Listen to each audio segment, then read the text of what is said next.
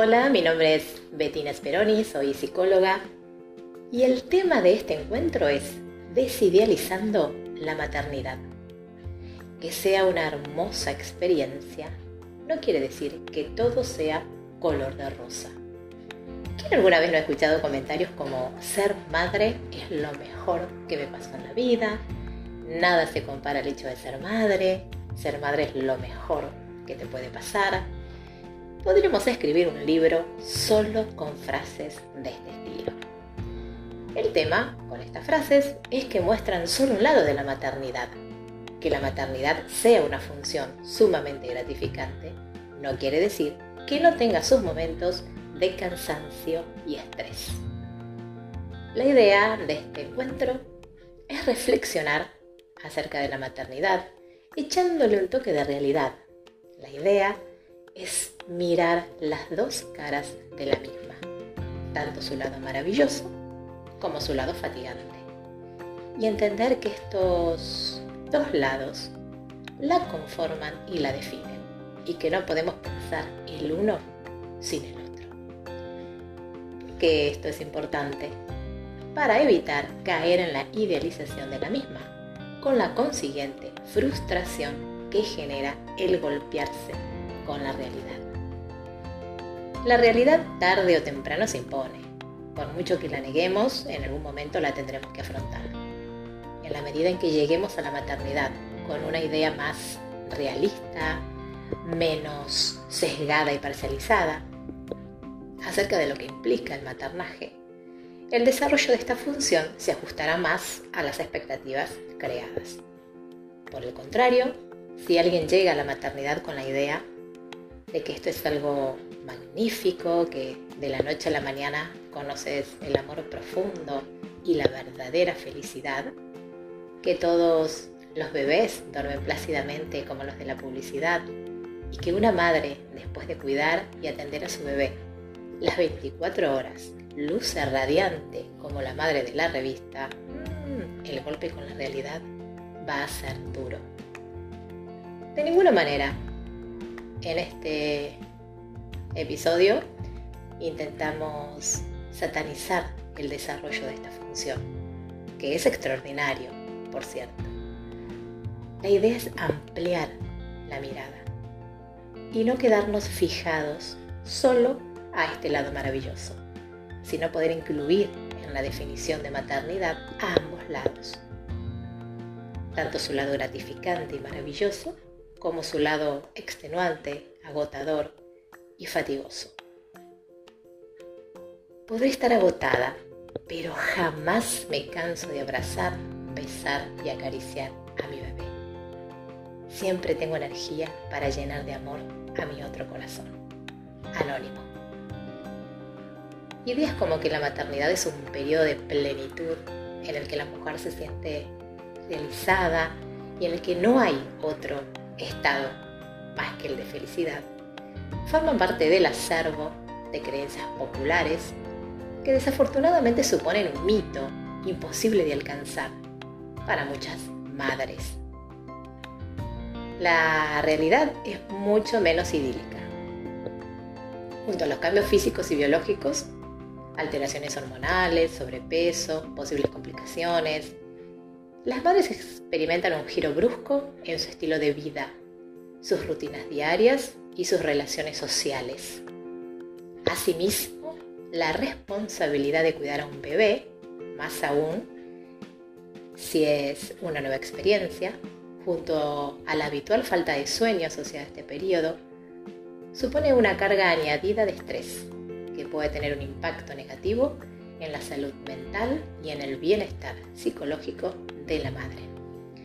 Este último extracto, sí, es de, pertenece a la revista Infocop. ¿Qué entendemos por idealización? Una de las definiciones de idealización señala que la misma es la consideración o representación de una persona o cosa como un modelo de perfección ideal que no se corresponde con la realidad. Otra definición nos dice que idealizar es un verbo que alude a la acción que consiste en engrandecer algo o alguien más allá de sus características reales. Según el psicoanálisis, en la idealización se llevan a la perfección las cualidades y valoración del objeto. Su contracara es la desvalorización. No hay que confundir la idealización con el ideal del yo que todos tenemos. El ideal nos impulsa a alcanzar nuestras metas en la vida, lo cual es muy saludable. En cambio, la idealización nos lleva a distorsionar la realidad, lo mismo que la desvalorización. Desidealizar la maternidad tiene que ver con echarle realidad y dejar de pensar que es lo que no es. Pensar en la maternidad como una función solo maravillosa y sublime que nos permite realizarnos como personas es una creencia disfuncional que si no trabajamos en algún momento será origen de una gran frustración. Alguien que alberga esta creencia, al toparse con la realidad, es muy probable que se haga preguntas como las siguientes. ¿Cómo puede ser que me sienta agobiada y cansada si estoy llevando a cabo una de las funciones más nobles y maravillosas que puede realizar un ser humano? ¿Qué clase de madre soy que no me siento feliz las 24 horas? Mm, ¿Qué hay de malo en mí para sentirme así? ¿Cómo puede ser que todavía no haya vuelto a mi talla? Pensando así, la autocondena está servida. De esta manera se inicia el bucle de ese malestar emocional que se retroalimenta a sí mismo a través de estos pensamientos. ¿Cómo salir de esta espiral?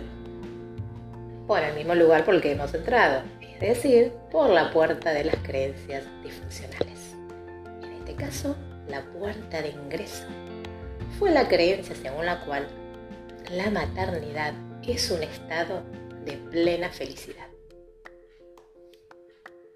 Si empezamos a cuestionar estas ideas, a confrontarlas con la realidad, a no tomarlas como dogmas, a pensar la maternidad como a un rol desempeñado por mujeres de carne y hueso, con sus miedos, inseguridades y limitaciones, y no por las diosas del Olimpo, estamos acercando el concepto de maternaje a la realidad.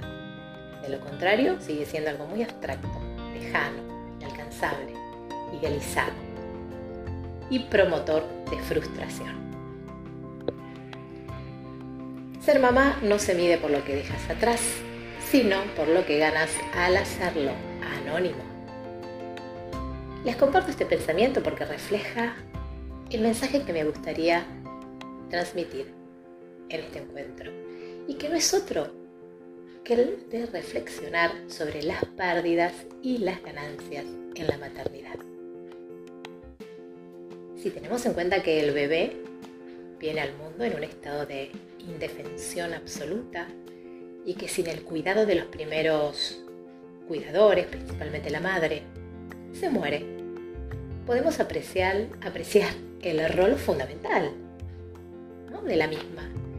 El bebé demanda su presencia de una manera intensa y responder a esta demanda cuidándolo, atendiéndolo, alimentándolo, interpretando sus diferentes llantos, es una tarea ardua y para nada liviana, como a veces la vende la publicidad, mostrando a bebés sonrientes, bañados y cambiados, haciendo invisible todo el trabajo que hay detrás.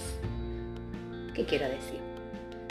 que a ese hermoso bebé alguien lo alimentó, lo bañó, lo calmó, lo acunó, le sonrió, lo arropó. Y ese alguien, generalmente la madre, por supuesto que, los papás también ayudan, ¿eh? pero bueno, nos estamos centrando en este episodio en el rol de las mujeres.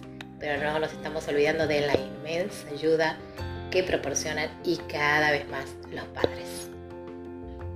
Entonces, como decíamos, eh, toda esa función, todo eso llevado a cabo por la madre, quien tiene una vida más allá del bebé, de la que también tiene que ocuparse.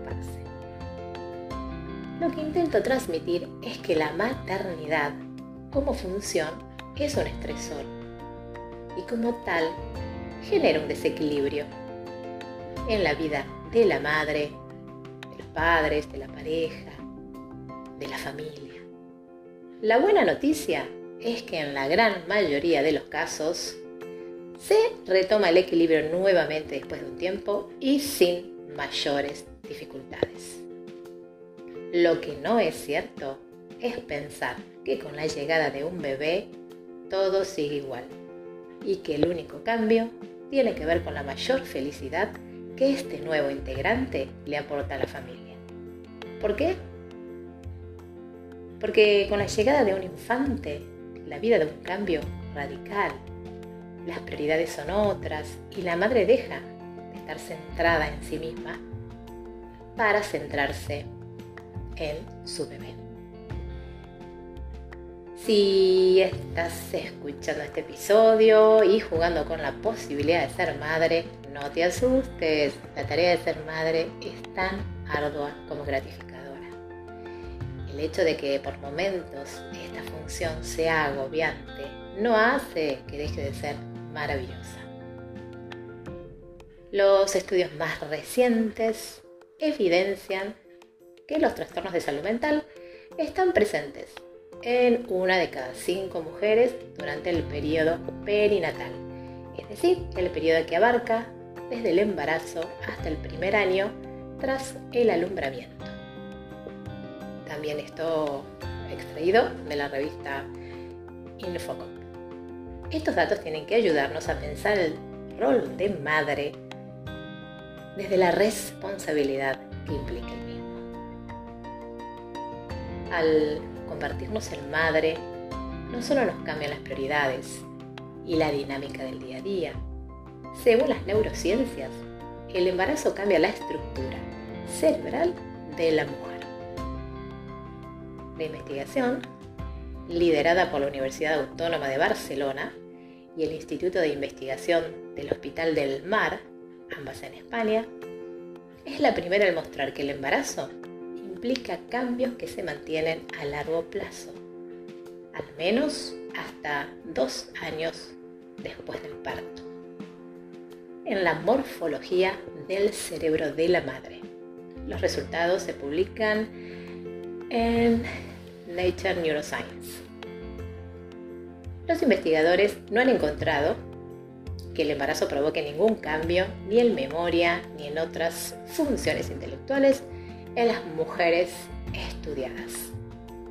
Y por tanto, creen que la pérdida de sustancia gris no implica ningún déficit cognitivo, sino todo lo contrario.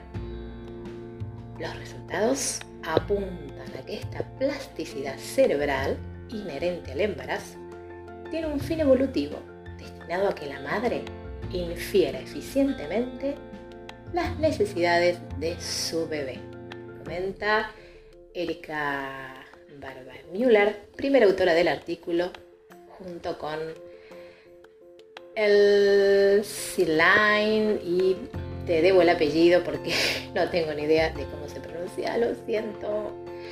Esta estructuración cerebral respondería a fines adaptativos para aumentar la sensibilidad de la madre para detectar, por ejemplo, rostros amenazantes o para reconocer más fácilmente el estado emocional de su bebé. Interesante, ¿verdad? Como podemos ver, con la maternidad nuestra vida queda al revés, pero así todo no deja de ser una experiencia maravillosa. Hasta el próximo episodio, te dejo un beso muy grande. Recuerda que puedes visitar mi canal de YouTube, Bettina Speroni, o pasarte por mi blog con el mismo nombre. Hasta prontito.